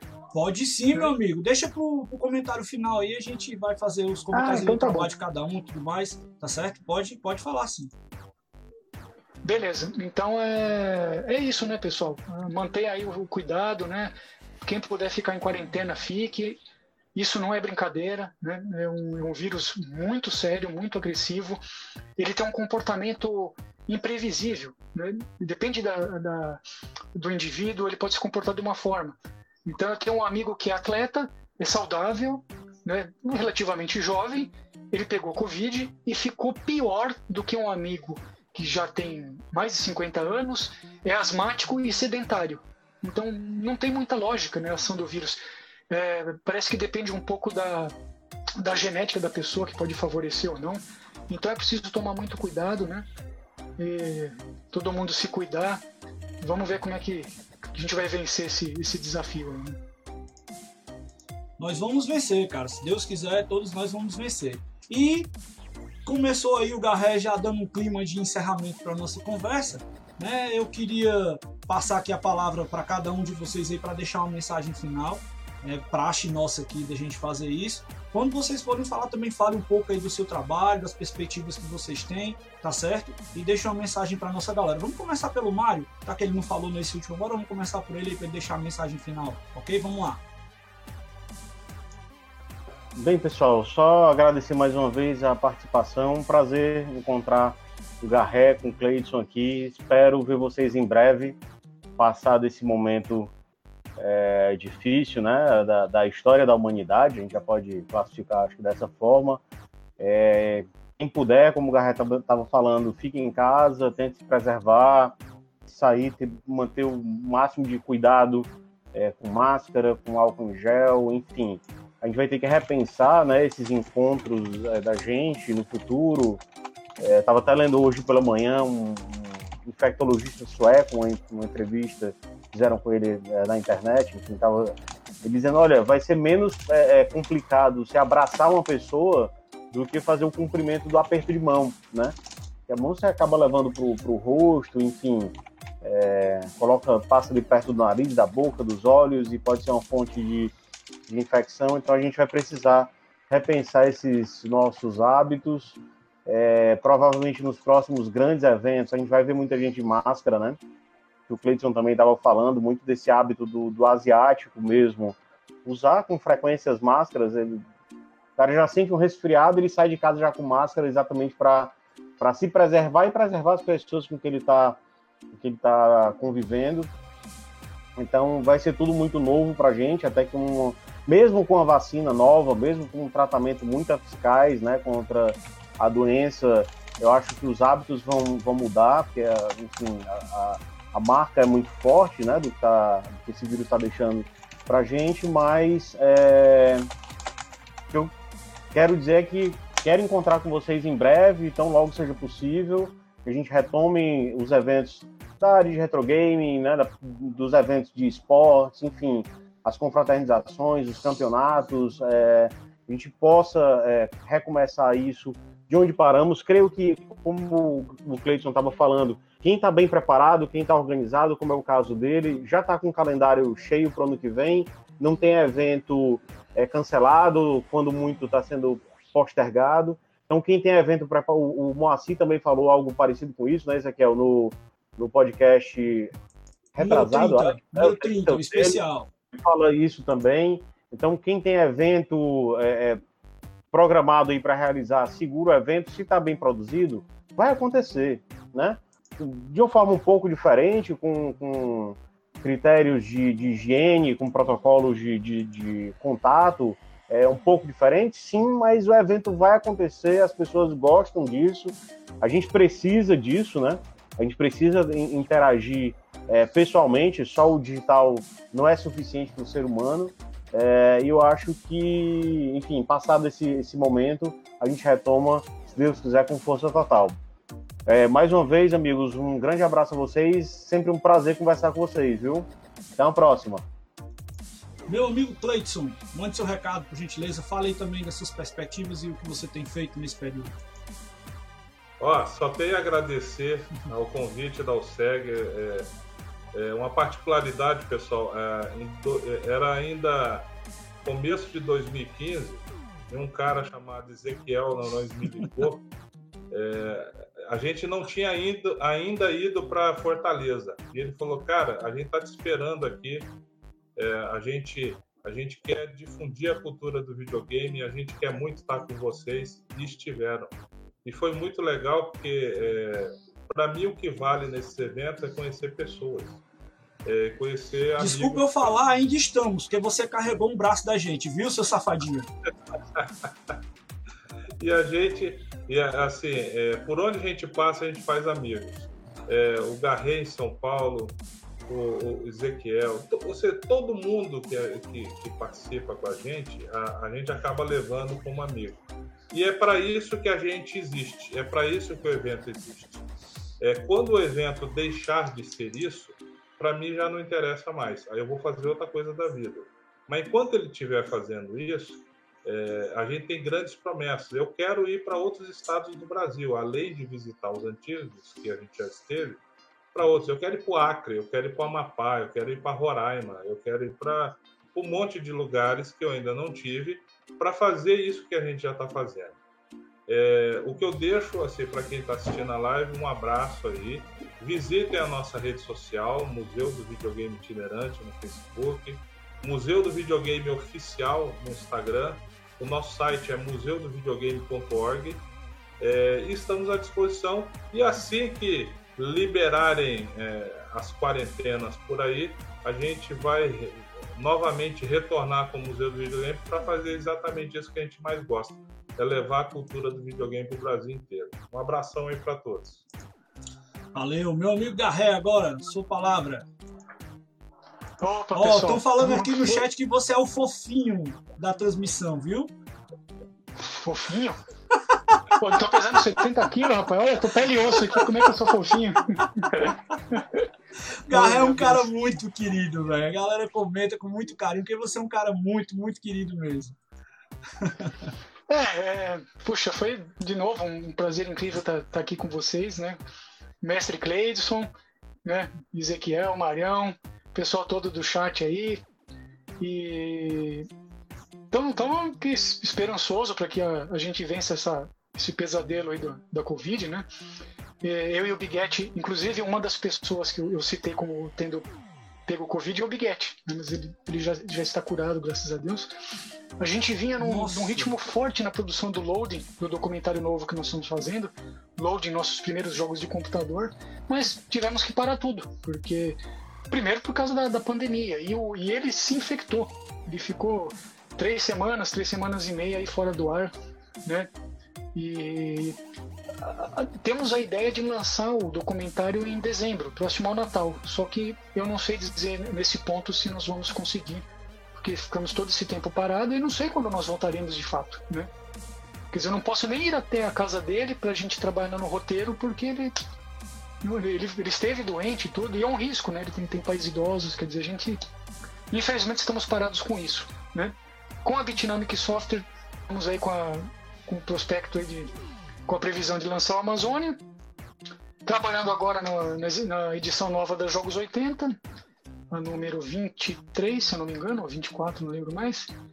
E de resto, estamos aí, pessoal. A, a, mensagem que eu, que eu dou é aproveite a quarentena para pesquisar mais sobre a, a nossa história dos, dos, games aqui no Brasil. E o brasileiro, infelizmente, ele tem, ele sofre da síndrome do vira-lata. Né? Tudo que é nosso não presta, é porcaria, é inferior. A grama do vizinho é mais verde. Não é assim. Nós temos uma história rica, uma história cheia de particularidades, né? É, devido à reserva de mercado e outras, outras políticas restritivas. Nós tivemos é, vários equipamentos, tivemos equipamentos que foram clonados, sim, né? foram copiados, mas foram trazidos do Japão, da Inglaterra, dos Estados Unidos. A gente foi exposto a uma série de coisas né, que uh, pessoas em outros países não tiveram essa, essa possibilidade. Né? Fora a criatividade do brasileiro de lançar produtos com, com nome diferente, com um acabamento diferente, um gabinete diferente, de outra cor. É, é incrível. o brasileiro é, é incrível, né? eu posso dizer isso. Então, procurem saber sobre a história dos jogos eletrônicos, leiam, pesquisem, né? Vamos é, tentar manter acesa essa chama, né? Que foi algo muito especial para nós. Vamos acabar com essa síndrome de vira-lata que o brasileiro tem, né? Então, mais uma vez, aquele abraço a todos, meu muitíssimo obrigado. Né? Vamos aqui torcer para todo mundo ficar bem e para a gente passar dessa, dessa pandemia horrível que, tá, que está afligindo aí a humanidade. Né? Um abraço pro pessoal do chat também. É isso aí, pessoal. A gente vai ficando por aqui. Eu não poderia deixar né, de comentar todas as pessoas que participaram. A nossa live hoje foi muito boa na participação tá certo? Uma visibilidade muito bacana por todos que estiveram conosco. A Pitombeira, Janaína, Paulo Cruz, Daniel Alves, o Eric Mota, Tarcísio Oliveira, José, Márcio José Soares, André, nosso amigo André, um abraço, cara, participou aí da nossa live, muito bom saber que você está acompanhando a gente, tá?